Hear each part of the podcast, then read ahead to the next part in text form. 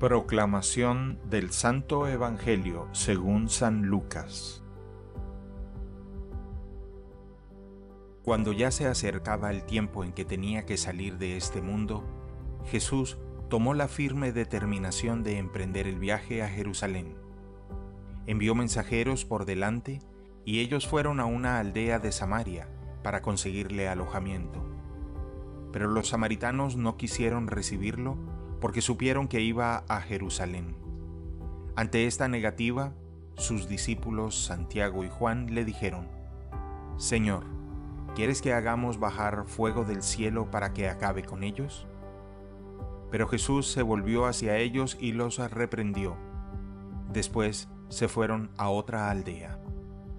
Mientras iban de camino Jesús y sus discípulos, alguien le dijo, Te seguiré a donde quiera que vayas.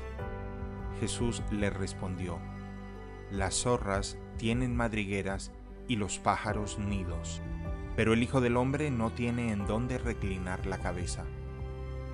A otro Jesús le dijo, Sígueme. Pero él le respondió, Señor, déjame ir primero a enterrar a mi Padre. Jesús le replicó, Deja que los muertos entierren a sus muertos.